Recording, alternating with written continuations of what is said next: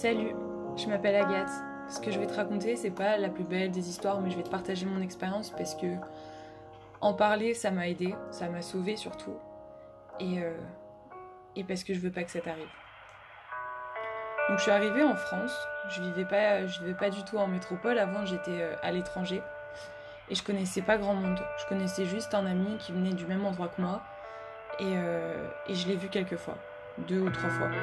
J'étais en passesse, j'avais pas beaucoup de temps de voir des gens, j'étais seule, je travaillais, enfin une vie de passesse quoi. Et euh, à la fin de mon premier semestre, parce que oui, du coup, en passesse, on a un concours au premier semestre et au deuxième semestre, euh, je suis allée le fêter avec cette amie-là. Enfin, cette amie, vous allez voir. Donc j'arrive et tout, on était tous les deux, comme d'habitude, enfin comme les deux ou trois fois euh, où on s'était vus. Pour moi, voir un ami, que ce soit un garçon ou une fille, peu importe, ça reste la même chose, parce que je crois en l'amitié fille-garçon, que pour moi, tout ne s'arrête pas à un sexe. Et donc j'y suis allée. J'y suis allée, on a bu, j'avais pas l'habitude de boire, mais j'ai pas trop bu. J'ai été assez raisonnable, j'avais la tête qui tournait un peu, mais ça allait. Je pense que j'ai été droguée ce soir-là. J'ai été droguée parce que je me souviens pas de toute la soirée, je me souviens de quelques épisodes, du début et puis de la fin. Je me souviens m'être allongée parce que ça allait pas du tout. Je me souviens de la fin, de la fin où je convulsais par terre, sur le sol, sur son carrelage froid, qu'il était sur moi, en moi, que j'étais à moitié nue, et qui continuait mal malgré le fait que, que je lui disais d'arrêter. Voilà. Donc je recommence. Je m'appelle Agathe, j'ai 20 ans, et j'ai été violée. Les jours sont passés et je me suis enfouie en fait sous la montagne de travail qui croulait sur moi parce que la passesse c'est pas simple.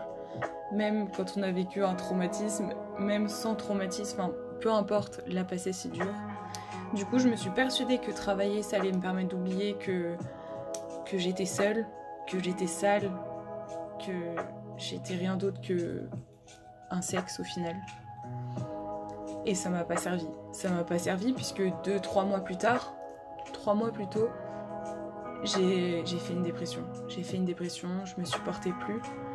Je buvais, je fumais, je me coupais les veines, je dormais. J'avais tout lâché. Vraiment, j'avais tout lâché. Cette période a été l'une des périodes les plus sombres vraiment de ma vie. En tout cas, je l'espère. Je suis encore jeune, mais mais je veux plus le revivre. Si vous vous demandez, non, j'ai pas porté plainte. J'ai pas porté plainte parce que je m'en sentais pas capable. Je me sens toujours pas capable de le faire. J'aimerais qu'on me tienne la main et qu'on me dise viens, on y va, on va le faire ensemble. Ça va t'aider, ça va te permettre cette fois d'oublier, pas d'oublier, mais de tirer un trait dessus, une bonne fois pour toutes, même si j'ai fait de la psycho, j'ai fait de la psychiatrie, et que ça m'a pas sauvé. Ça a juste modéré ce que je ressens. Mais j'en suis toujours pas capable. Alors, prenez ma main, emmenez-moi. Et promettez-moi qu'un jour j'oublierai tout ça. Promettez-moi qu'un jour je referai l'amour avec une personne et je me sentirai pas sale. Promettez-moi que c'était qu'un rêve et que je m'en réveillerai et que je verrai que tout va bien, que je suis toujours l'enfant insouciante qui qui croit en la beauté de l'humanité, j'en sais rien. Mais je pense que c'est impossible. Aujourd'hui, je suis accomplie euh, dans mes études, j'ai réussi ma passesse, j'en suis super fière. Malgré tout ça, mes parents en sont fiers, je pense. Ma famille, mon frère et ma sœur. Et j'ai retrouvé certains bonheurs de joie, j'ai retrouvé des amis incroyables, je suis épanouie. Je me sens bien dans mon appartement que j'ai tout refait. Mais au fond, j'ai toujours cette angoisse. J'y pense encore, j'en fais encore des cauchemars. Beaucoup moins qu'avant, mais ça arrive. Je peux plus faire l'amour avec quelqu'un normalement. C'est normal, mais c'est compliqué. Et je m'en veux. Et pourquoi je m'en veux à moi? C'est ça qui est dur, c'est que c'est à moi que j'en veux. Je peux en vouloir à personne d'autre. Je peux, peux pas faire du mal à personne d'autre pour apaiser mon mal, pour apaiser ma souffrance au final. Et c'est ça qui est dur, vraiment. En tout cas, je te remercie. Je te remercie, toi, la personne qui, qui m'a fait ça, qui m'a fait subir ce viol. Je te remercie parce que tu m'as fait grandir. Tu m'as appris à me méfier. Je te remercie parce que j'ai mûri. J'ai mûri, j'ai appris. J'ai appris à, à apprécier les petites choses et les gens qui te font des. Enfin, qui sont là pour toi, qui te font pas de mal. En fait, j'ai appris à apprécier le bien. Vraiment. Et sans ça, je pense que je m'en sortirais bien et je m'en sortirais mieux que là. Mais j'aurais pas eu cette faculté à vraiment. Euh, à vraiment me rendre compte de ces moments de joie et de, et de bonheur. Ensuite, je me remercie moi. Je me remercie moi parce que malgré ce qui m'est arrivé, je m'en suis sortie.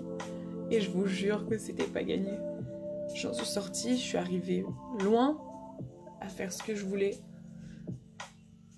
Et parce que je me trouve belle et que je me trouve bien, même s'il m'est arrivé ça. Que je suis à l'aise avec qui je suis, que même si j'ai encore du mal à, à montrer mes jambes, ou peu importe, parfois juste à sortir de chez moi, et eh ben je trouve que je suis forte.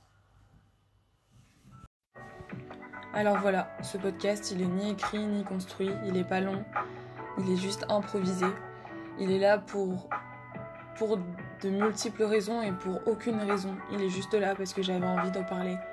J'avais envie et j'ai cette envie de, pouvoir témoigner de, de ce qui m'est arrivé pour aucune pitié ou pour aucune reconnaissance, pour rien. Juste pour aider les autres et m'aimer, m'aimer, m'aider et m'en sortir.